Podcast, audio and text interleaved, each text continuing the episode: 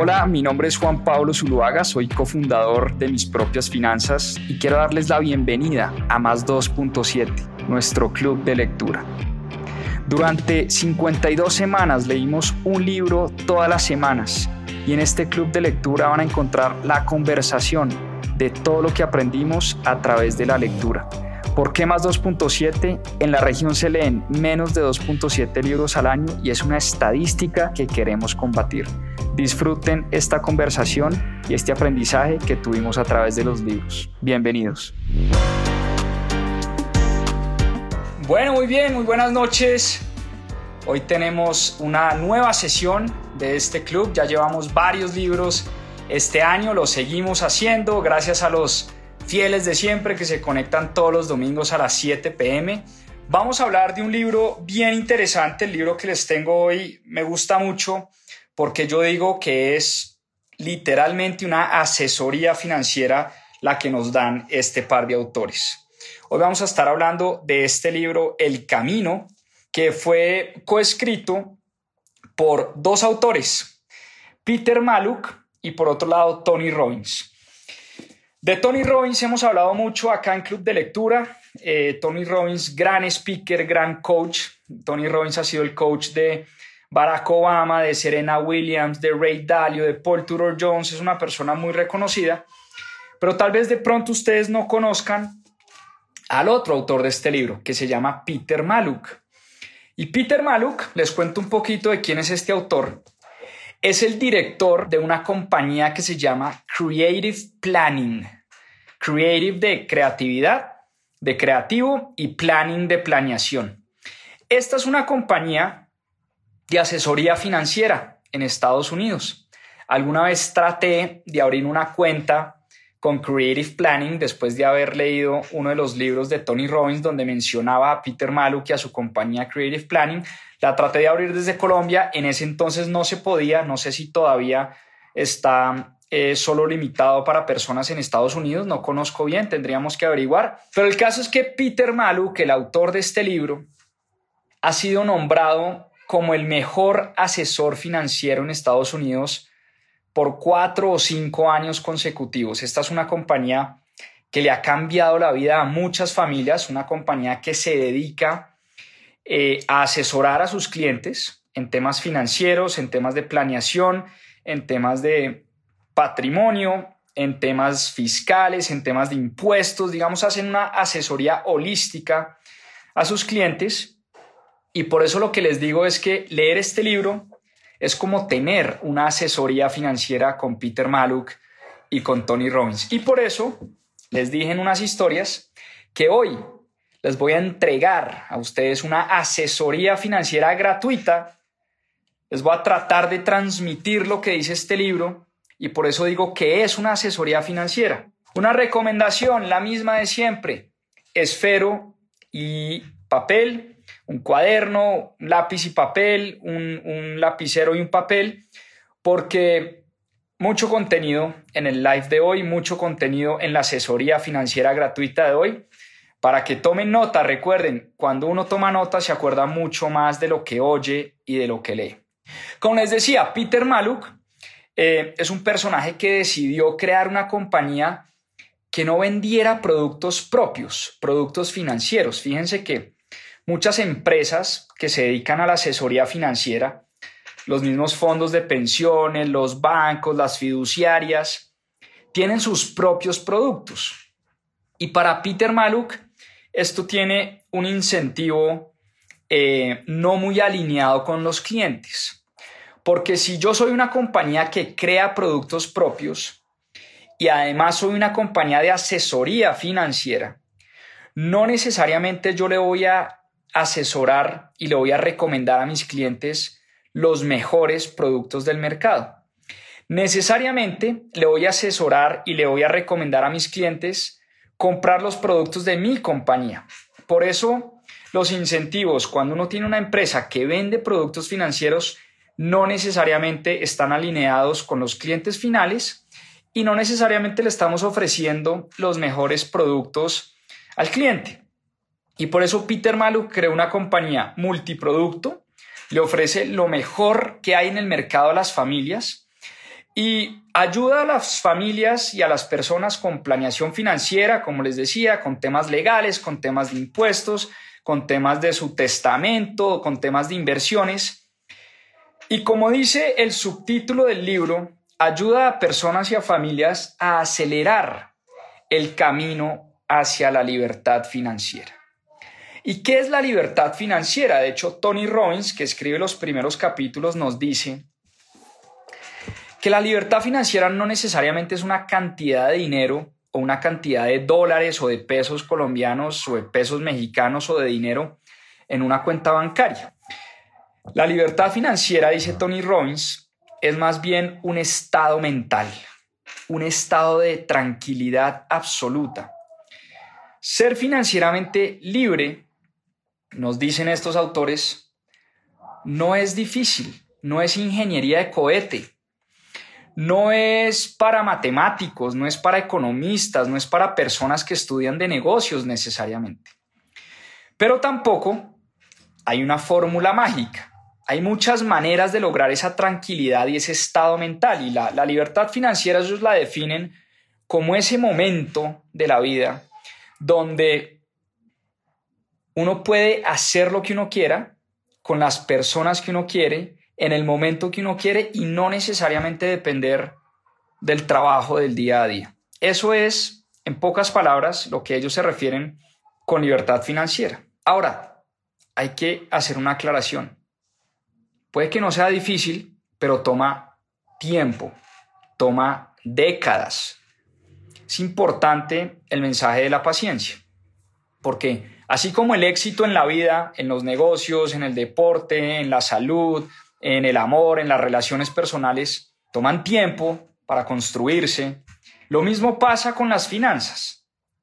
Lo único que debemos hacer, dicen estos autores, es aprovechar las oportunidades que nos ofrecen los mercados, aprovechar la famosa magia del interés compuesto y aprovechar muchos años que vivimos en dificultades, en crisis, porque son en esas crisis y en esos momentos de dificultad donde se crean las grandes fortunas. Los grandes capitales, una vez más, nos lo dicen estos autores, se han construido después de las mayores crisis del planeta, después de las guerras, después de la crisis de las .com, después de septiembre 11, después de incluso después de la quiebra del mundo entero en el año 2008 cuando se quebró el mundo, cuando se quebraron los bancos, cuando vivimos una situación financiera muy difícil. Lo mismo pasó en el año 2020-2021, que mientras el mundo se desbarataba, nos estábamos muriendo literalmente con una pandemia y vivíamos una de las peores crisis de los últimos 50 o 100 años, pues en esos años se hicieron grandes fortunas. Hubo gente que ganó muchísimo, muchísimo dinero y era la gente que estaba invertida en los mercados financieros, porque absolutamente todo, todo, todo terminó arriba. Entonces vamos a hablar, empecemos con la asesoría financiera que nos regala este libro. Entonces empecemos a hablar de las cuatro reglas principales que determinan nuestro camino hacia la libertad financiera y cuatro reglas principales para tener éxito en las inversiones. Recuerden, papel y lápiz, vamos a tomar nota. Yo ya tengo aquí mis notas, tengo aquí mis, mis apuntes em, y es, bien importante eh, lo que vamos a hablar esta noche. Primero, cuatro reglas de las inversiones. Regla número uno, ten un plan muy claro y definido. Fallar en el plan es planear para fallar, dice Tony Robbins. Y para crear un buen plan, para empezar bien a construir este camino hacia la libertad financiera, vamos a hablar de cinco pasos que debemos seguir para que el plan nos quede bien hecho. Primero, vamos a crear un estado del patrimonio. ¿Qué es el estado del patrimonio? Vas a escribir, puede ser en una hoja de Excel, puede ser en una hoja de cuaderno, no importa pero vas a escribir qué tienes, tus activos, qué debes, tus pasivos o tus deudas, y la diferencia entre lo que tienes y lo que debes, es lo que se conoce como el patrimonio. Es la ecuación contable básica y sencilla. Activos menos pasivos igual a patrimonio, o dicho de otra manera, activos es igual a pasivo más patrimonio. Pero ¿qué es lo más importante de este paso?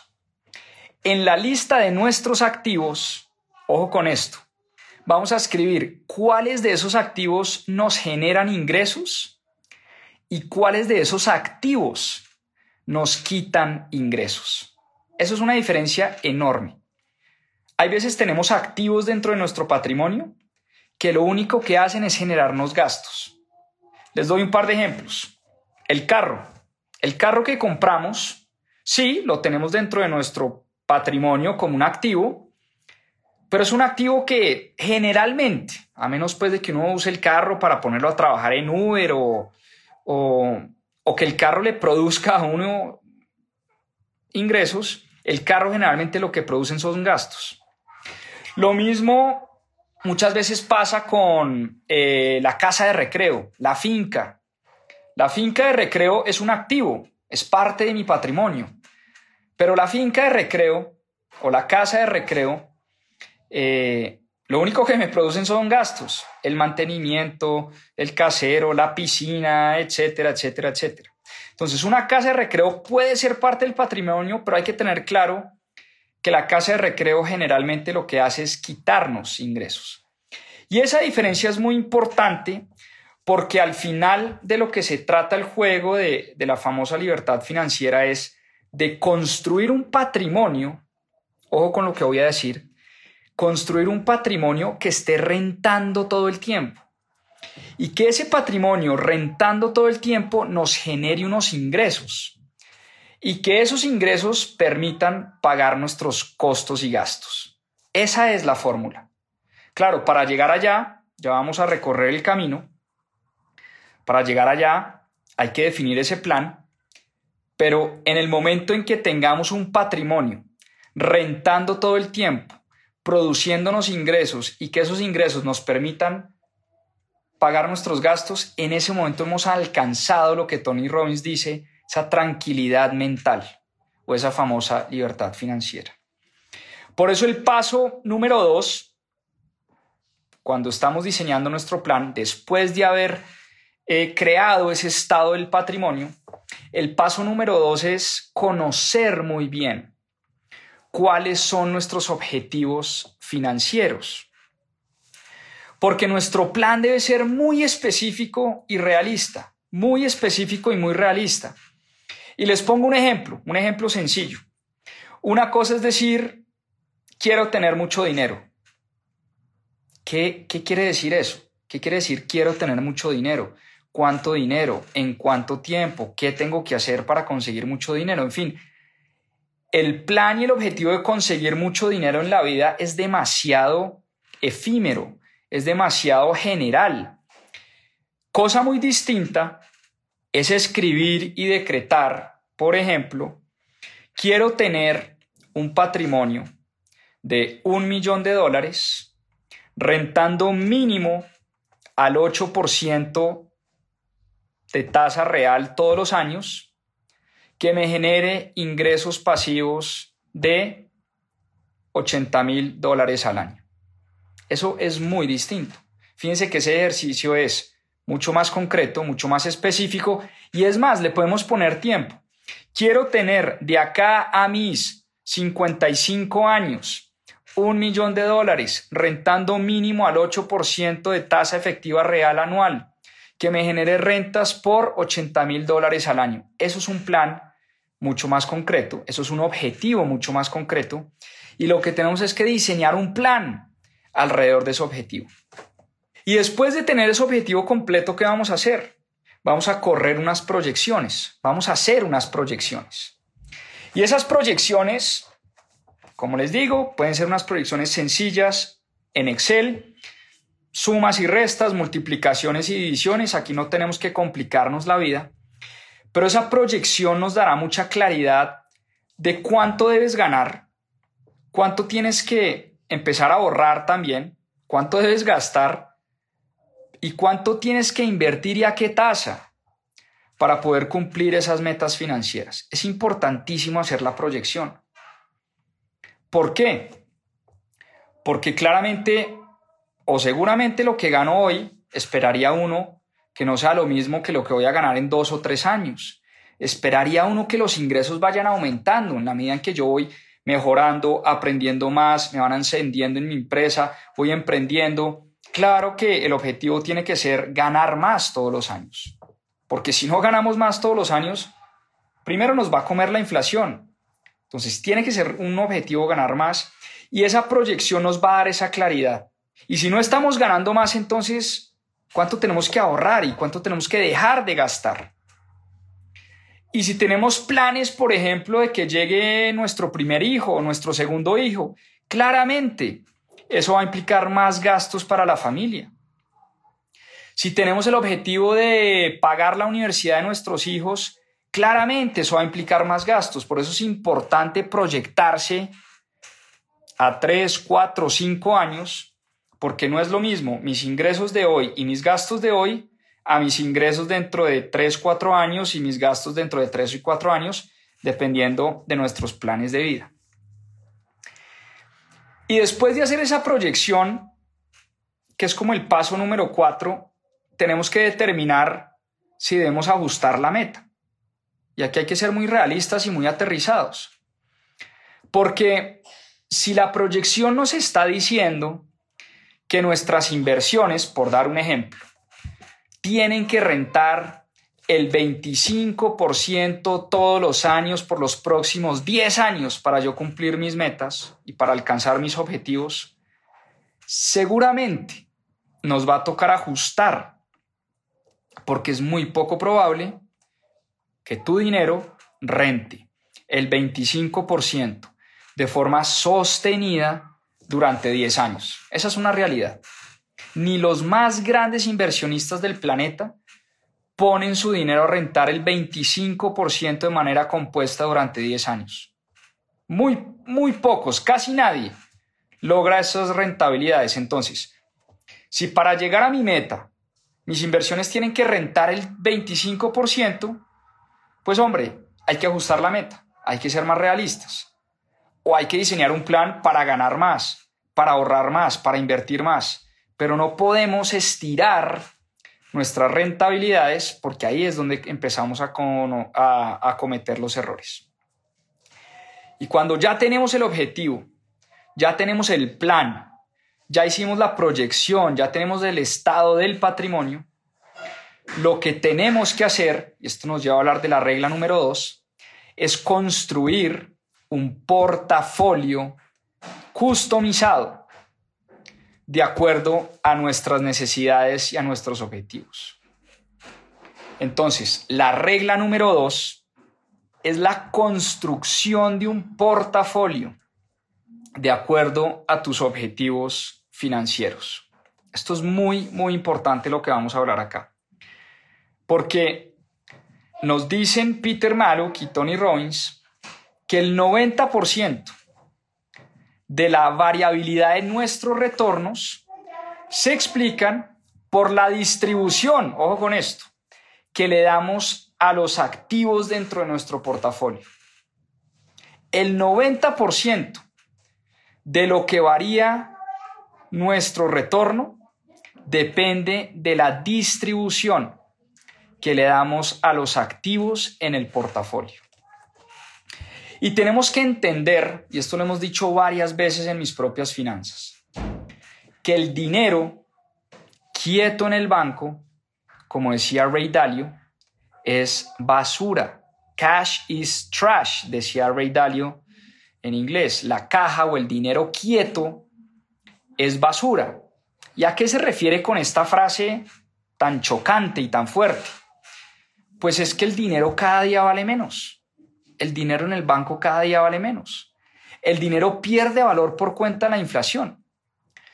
En cambio, las buenas inversiones, por el contrario, crecen cada día más, hacen que nuestro dinero valga cada día más. Y hay miles de millones de dólares en Colombia, en México, en Estados Unidos, en Latinoamérica entero, quietos en cuentas de bancos, quietos.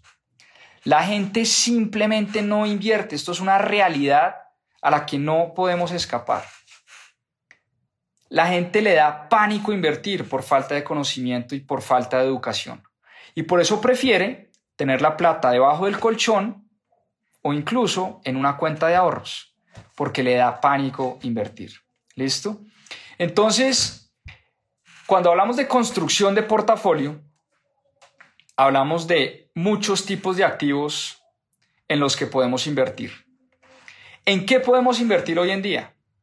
Podemos invertir en bonos, bonos del tesoro, bonos corporativos, lo que llamamos la renta fija o los CDTs, los certificados de depósito a término, o los CETES, los llaman en México. Es lo que se llama la renta fija, son los productos tal vez más seguros del mercado que me rentan hoy en día unos puntos por encima de la inflación, me permiten crecer y, mantener eh, mi patrimonio. Pero ojo con esto, los CDTs no van a rentar a estas tasas por siempre. Esto se da por una condición muy puntual en el mercado, es que las tasas están por las nubes y por ende los bancos están ofreciendo CDTs a muy buenas tasas. Pero eso no va a ser así siempre. Ustedes vieron en pandemia, el año 2021, cuánto rentaban los CDTs. 2, 3, máximo 4%. Por supuesto que es una buena inversión en este momento, pero no va a ser así para siempre. Hay que entender que los mercados son de ciclos y eso también hemos hablado bastante en mis propias finanzas. ¿En qué más podemos invertir? En acciones, invertir en la bolsa, invertir en bienes raíces, invertir en commodities, invertir en activos alternativos, lo que se conoce como el private equity o el venture capital o mm, eh, empresas puntuales, empresas privadas, fondos de capital privado, criptomonedas, en fin, hoy las alternativas de inversión son ilimitadas. Hoy con tecnología con aplicaciones, con plataformas, desde mi computador, desde mi celular, puedo invertir en lo que yo quiera. Y por eso es muy importante lo que nos están diciendo eh, pues Tony Robbins y Peter Maluk, que nos dicen, construye un portafolio de acuerdo a tus objetivos. Y aquí no hay que ser muy sofisticado. Podemos construir. De hecho, yo les digo una cosa. Un portafolio para cualquier familia y cualquier persona que tenga un poquito de renta fija, un poquito de acciones y un poquito de bienes raíces, es todo lo que uno necesita, por lo menos para empezar a construir ese camino hacia la libertad financiera. No tenemos que ser expertos. Con que tengamos bienes raíces, acciones de la bolsa de valores y renta fija, una combinación de esas tres, es lo único, oíganme bien, necesitamos para empezar. No, necesitamos complicarnos la vida, invertir en opciones, invertir, hacer trading, eh, especular con cripto, eh, meternos en venture capital, meternos en private equity, meternos en todo. No. Para empezar, para empezar, podríamos tener un portafolio de renta fija o de bonos o de CDTs. Aquí que me preguntan por ejemplos de renta fija, una fiducuenta, renta fija, un CDT, renta fija, un CT, renta fija. Un pedazo en renta fija, un pedazo en acciones y un pedazo en bienes raíces es lo único que necesitamos para empezar a construir ese camino hacia la libertad financiera. Y por eso cuando los expertos del tema nos hablan del famoso asset allocation o la distribución de nuestros activos dentro del portafolio, no es otra cosa que la cantidad de pesos o de dólares que inviertes en cada uno de los activos disponibles para la inversión. Entonces, la forma como creas ese asset allocation tiene mucho que ver con tus objetivos de corto, de mediano y de largo plazo. Por eso, una de las claves para, para que a uno le vaya bien en las inversiones es poder garantizar un nivel de ingresos que le permita a uno estar tranquilo con las volatilidades del mercado. Porque, ¿por qué nos equivocamos tanto a la hora de invertir? Porque no tenemos No tenemos, por ejemplo, construido un fondo de emergencia. No tenemos, por ejemplo, un nivel de ingresos que nos garantice esa tranquilidad para resistir las volatilidades del mercado. El mercado va a bajar, el mercado va a subir, realmente nadie sabe para dónde va el mercado en el corto plazo. Pero lo que sí nos ha demostrado la historia, la historia financiera y la historia del mundo de las inversiones, es que el inversionista que tiene esa mentalidad de largo plazo y los inversionistas que invierten para largo plazo casi siempre ganan. El 95% de las veces ganan. Las personas que logran aguantar las dificultades de los mercados, las crisis de los mercados y por el contrario empiezan a desarrollar esa disciplina de inversión, el 95-99% de las veces van a ganar. Van a ganar. Porque eso ha pasado siempre. Peter Maluk nos muestra en este libro, cuando hay caídas del 20, 25, 30, 50% en el mercado, los mercados siempre se han recuperado. Siempre se han recuperado. La gente que se paniquea en esos momentos de crisis, cuando las cosas caen 20, 30, 40%, es la gente que capitaliza las pérdidas. La gente que capitaliza las pérdidas. ¿Qué ha pasado en el mercado en los últimos años? Hemos visto crisis de las .com, septiembre 11, eh, el año 2008, pandemia, y aún así el mercado está mucho más arriba de lo que estaba hace 10 o 20 años. A la gente le ha ido mucho mejor en el largo plazo si se hubiera mantenido con esa disciplina de inversión. Eso está demostrado una y otra vez. Y también está demostrado, hablando de asset allocation y hablando de distribución de los activos dentro de nuestro portafolio, es que hoy en día los portafolios tienen que ser globales. No podemos seguir invirtiendo únicamente en Colombia o únicamente en México o únicamente en Perú. Los mercados y los portafolios hoy en día sí o sí tienen que ser globales. Tienen que ser globales. Se estima que para el año 2030, no muy lejos, China y la India serán dos de las mayores economías del planeta. De hecho, ya lo están siendo. Por eso el autor nuevamente nos dice, hay que invertir en, el mercado global. Hay que invertir en el mercado global. ¿Cómo hacerlo? Hoy en día es muy fácil. Hoy en día yo desde Colombia, desde mi celular, puedo invertir en las mejores compañías que hay en la India. Imagínense eso. anteriormente, ¿qué hacían los inversionistas?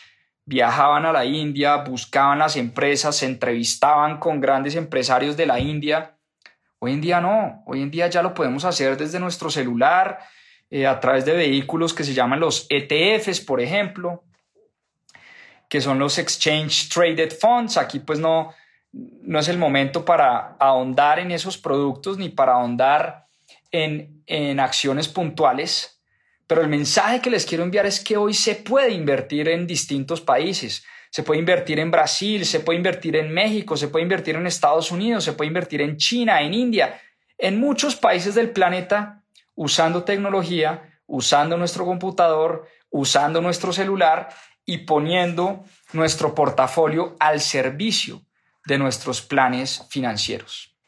Y hay otra cosa, es que em, hay que entender que los mercados suben y bajan, que las compañías aparecen y desaparecen. De hecho, les tengo una anécdota de la, de la que hablan aquí en el libro bien interesante. Imagínense que Jeff Bezos, Jeff Bezos, fundador de Amazon, algún día le dijo a sus empleados lo siguiente. Y es que em, reunió a sus empleados, les dijo, señores y señoras, algún día Amazon caerá, algún día Amazon entrará en bancarrota. Muy pocas compañías hoy en día sobrepasan la barrera de los 100 años. De hecho, el promedio de vida de una gran compañía hoy en día está alrededor de 30, 40 años. Imagínense ustedes Jeff Bezos hablando de su compañía y diciéndole a sus empleados que Amazon es muy probable que en el futuro no exista. Y esto lo único que nos demuestra es que Jeff Bezos no solo es un gran empresario, un grandísimo empresario, sino un grandísimo inversionista. Jeff Bezos tiene claro, muy claro, que las cosas cambian, que los mercados cambian, que los mercados son de ciclos, que las compañías nacen y mueren y que uno no se puede enamorar de sus propias inversiones. Uno no se puede enamorar y sesgar con sus portafolios. Uno tiene que ir ajustando el portafolio en la medida que va viendo que las cosas cambian, que la economía cambia. Y eso nos lleva a hablar de la regla número 3, número 3, perdón, de la regla número 3 de el éxito en las inversiones y la regla número 3 que nos acerca cada vez más a alcanzar esa libertad financiera. ¿Cuál es la regla número 3? Dice lo siguiente.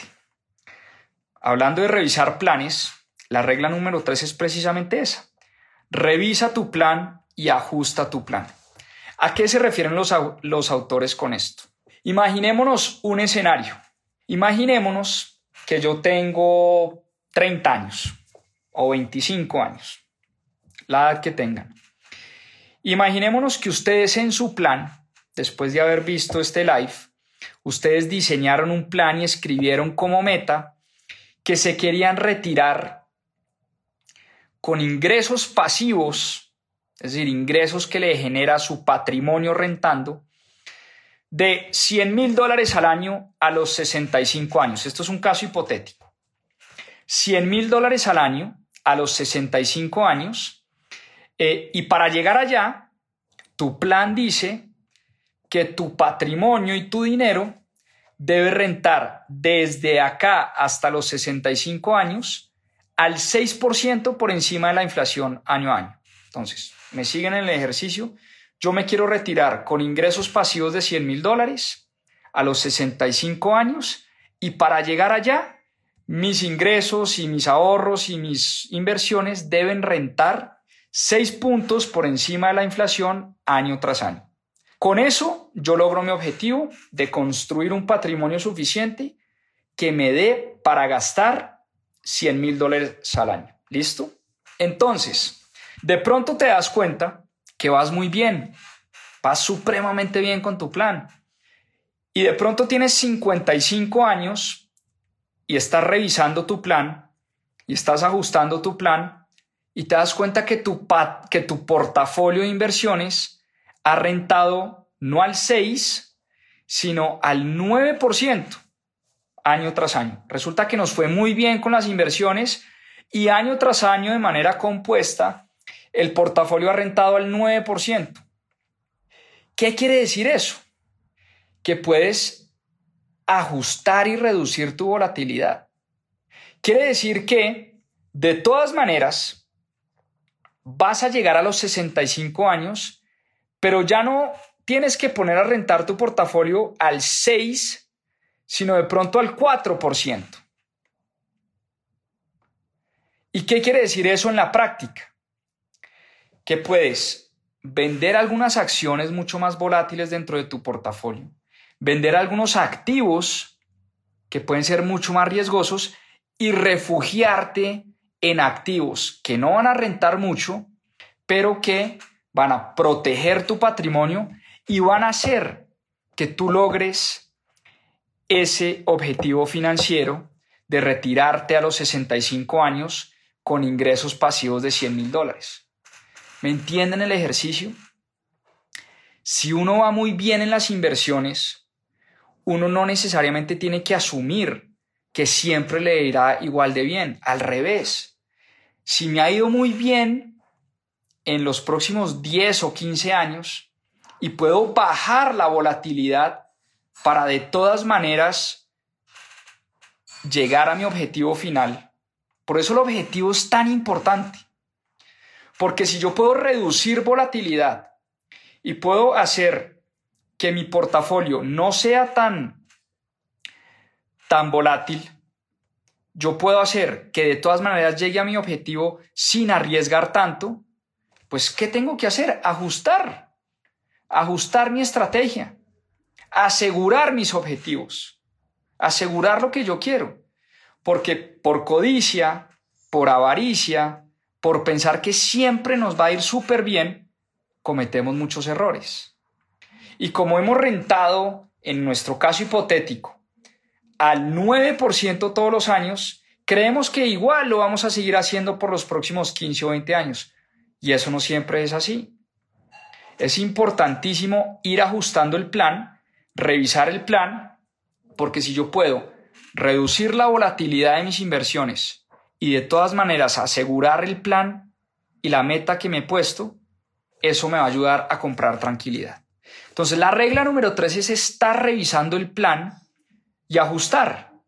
No necesariamente cambiar el objetivo, es cambiar y ajustar el plan, cambiar ajustar las tácticas, cambiar ajustar los activos en los que estamos invirtiendo. De pronto a mis 20 años, a mis 30 años, puedo invertir en acciones de crecimiento, puedo invertir en Nubank, puedo invertir en Airbnb, puedo invertir en criptomonedas, puedo arriesgar un poquito más. Pero a la edad de 55, 60 años, cuando ya nos estamos acercando a esa meta de los 65 años, pues por supuesto que no vale la pena arriesgar tanto. En esa época de la vida, en esa etapa de la vida, se trata es de mantener y seguir creciendo el patrimonio, pero sobre todo mantenerlo y sostenerlo. Y eso nos lleva a hablar de la regla número cuatro.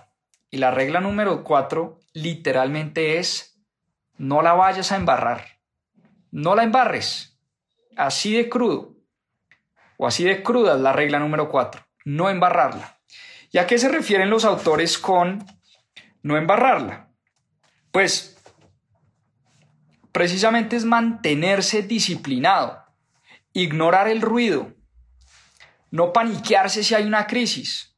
De pronto nosotros vamos bien en el plan, bien, bien, bien, bien, y de pronto, ¡pum!, una pandemia, ¡pum!, una crisis, ¡pum!, el mercado se cayó el 20%.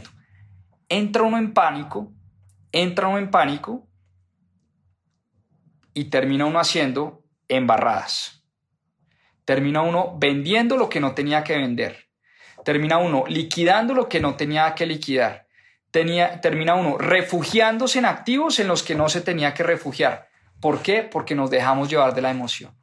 No hay que desviarse en momentos de crisis y tampoco hay que desviarse en momentos de euforia, porque también estamos disciplinados, invirtiendo en renta fija, en bienes raíces, en nuestro portafolio de acciones y vamos bien, primer año, segundo año, tercer año y de pronto se vuelve a calentar el ecosistema y el mundo de las criptomonedas. Y de pronto Bitcoin se vuelve a poner en 60 mil dólares y se pone en 70 mil dólares. Y de pronto sabes que las criptomonedas no están dentro de tu plan, no conoces, no sabes, no entiendes pero por el miedo a quedarte por fuera de la fiesta, terminas liquidando algunos de tus activos en tu portafolio, metiéndote a invertir en cripto sin saber lo que estás haciendo, y si se vuelve a venir una caída del 40, 50, 60% en criptomonedas, habrás cometido un gravísimo error.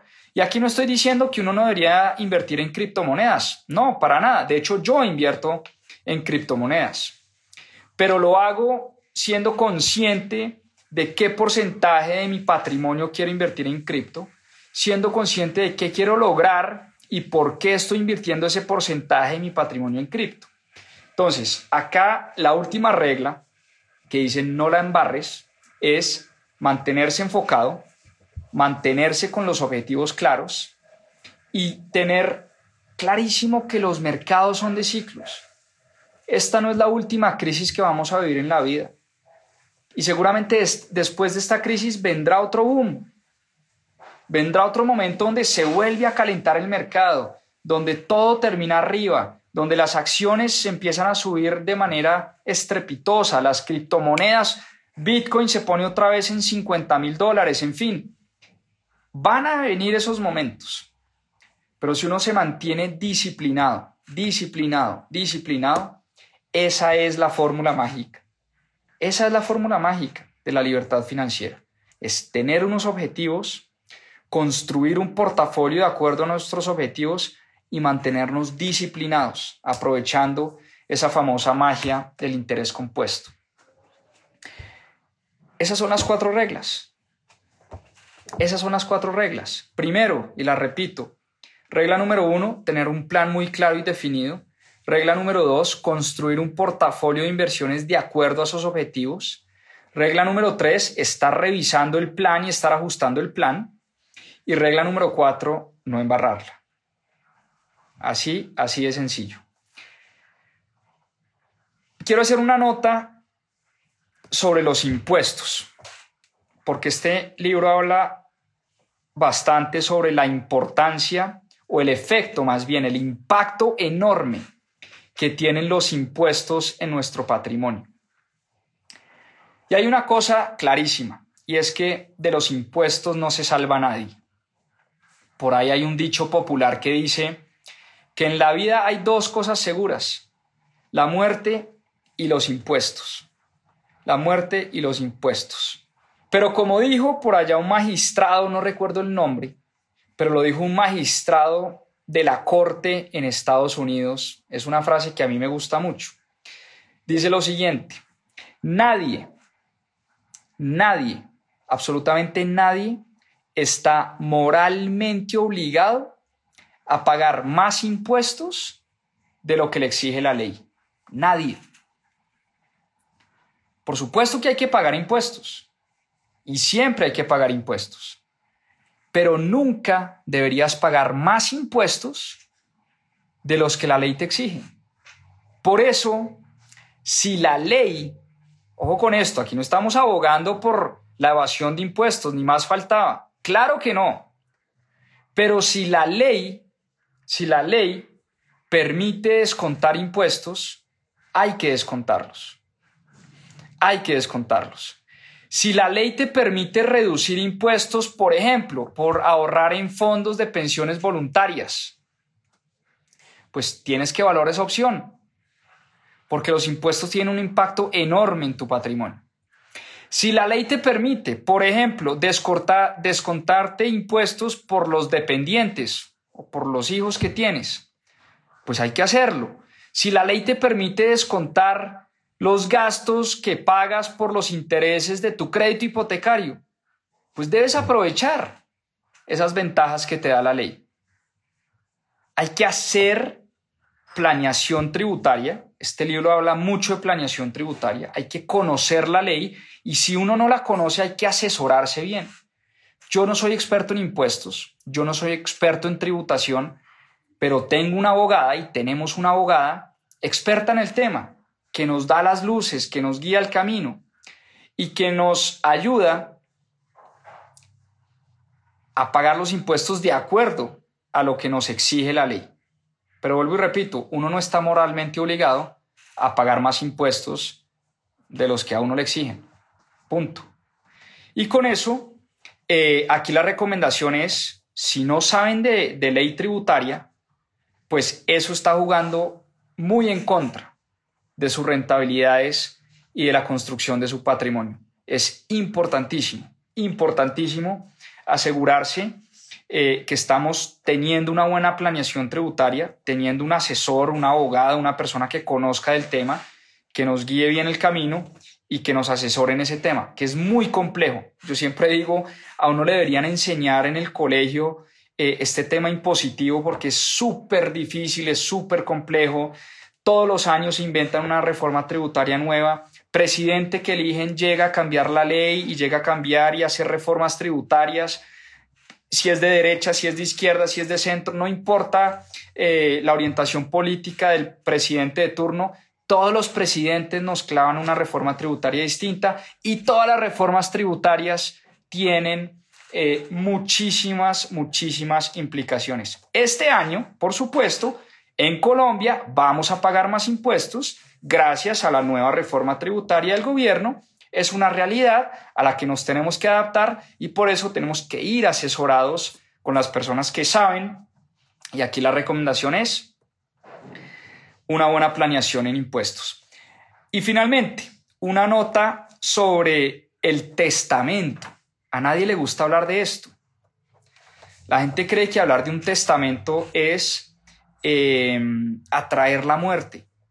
No, la gente cree que hablar con la familia, con los papás con los hijos sobre el testamento es matar al papá, matar a la mamá eh, y por supuesto que por lo menos lo que nos dice el libro es al revés. Preguntémonos, ¿estamos preparados, por lo menos financieramente hablando, para el día de nuestra muerte? Preguntémonos, ¿qué le queremos dejar a nuestros hijos? ¿Le queremos dejar un montón de problemas y un montón de deudas? ¿O le queremos dejar por lo menos una vida financiera organizada y tranquila? O hay gente que dice, yo no le quiero heredar nada a mis hijos y eso está totalmente bien y respetable. Hay gente que dice, no, yo quiero todo lo que construí en mi vida, se lo quiero donar a mi fundación favorita o se lo quiero donar eh, a un hospital o a una biblioteca o a un colegio. Pues bien, la pregunta es, ¿ya tienes un testamento? ¿Ya tienes escrito eso, eh, autenticado en notaría lo que va a pasar el día que tú te mueras? ¿Qué va a pasar con tu patrimonio el día que tú te mueras? ¿A quién se lo vas a dejar? Nosotros con Caro ya estamos empezando a trabajar en esto, en el testamento. Ya con tres hijos, pues ya estamos empezando a planear de la mano de, unos abogados expertos en el tema nuevamente, volviendo a los asesores, pues ya estamos empezando a planear qué va a pasar y qué queremos que pase. En mi caso, por supuesto que yo no le quiero dejar ni un solo peso a los novios de, de mi esposa. que mantengan a la viuda y la pongan a vivir bueno, pero no con la platica que yo construí durante mi vida laboral. Eso va a estar clarito en mi testamento. Cero pollos para los novios de Caro después de mi muerte. Eh, que, la, que la mantengan y la pongan a vivir bueno, pero con su trabajo, que no jodan. Eh, no con la platica de, del Zuleti con lo que uno trabajó con tanto esfuerzo. Entonces, eso va a quedar escrito en el testamento. Ojo con los novios de mi esposa, que no le vayan a quitar ni un solo peso a mis hijos, ni a las fundaciones que quiero ayudar, ni a nadie. Em, cero para los novios de Caro. Cero para los novios de, la viudita. Eh, eso va a quedar escrito en el testamento. Eso sí que le quede clarísimo a, la negra. Eh, bueno, para recapitular. Primero, construir un plan financiero de acuerdo a los objetivos. Segundo, determinar ese asset allocation, ¿no? Esa forma en, que, en la que vamos a distribuir nuestras inversiones y nuestros activos de acuerdo a esos objetivos. Eh, tercero, importantísimo, tener una estrategia global. No pensar que porque vivimos en Colombia, eh, porque vivimos en Colombia, eh, pues por supuesto tenemos que invertir siempre en Colombia, ¿no? Claro que no. Podemos invertir en Estados Unidos, podemos invertir en China, podemos invertir en India, podemos invertir en México, donde queramos. Hoy en día las posibilidades eh, pues son ilimitadas, ¿no? Número cuatro, diversificar en compañías y en industrias. Importantísimo. Hay que diversificar y atomizar el riesgo en distintas industrias, en distintas compañías. De eso vamos a hablar muchísimo en la superclase del 5 de marzo. Eh, cinco, pónganle cuidado al tema de los impuestos, importantísimo. Si no tienen un asesor tributario, empiecen a pensar en ese tema porque es muy importante. Número 6, eh, hay que monitorear y rebalancear el portafolio cuando toque, no enamorarse de nuestras inversiones. Número 7, revisar el plan, revisar el plan todos los años. Las tácticas pueden cambiar cuantas veces quieran, no necesariamente las metas. Uno puede mantenerse con la meta y lo que puede cambiar es la táctica. Uno puede decir, oiga, voy a invertir un poquito menos en bolsa, voy a invertir en más en bienes raíces, o, al revés, quiero arriesgar un poquito más, voy a liquidar el apartamento que compré, eh, lo voy a vender para atomizar y diversificar mi portafolio en ETFs o para inversiones en bolsa, en fin, hay que monitorear el plan, revisar las tácticas, no necesariamente cambiar los objetivos. Em, y por último, como les decía, este tema del testamento y de la muerte, pues tiene un tabú enorme. A uno le da muchísimo miedo hablar de eso porque uno cree que hablar de, del testamento es atraer la muerte. Yo, por el contrario, esto se trata es de comprar tranquilidad. Y este libro nos invita a comprar tranquilidad. Este libro nos invita a dormir tranquilos con un plan estructurado, con disciplina, eh, aprovechando la magia del interés compuesto y nos invita también a revisar temas como impuestos, seguros y testamento.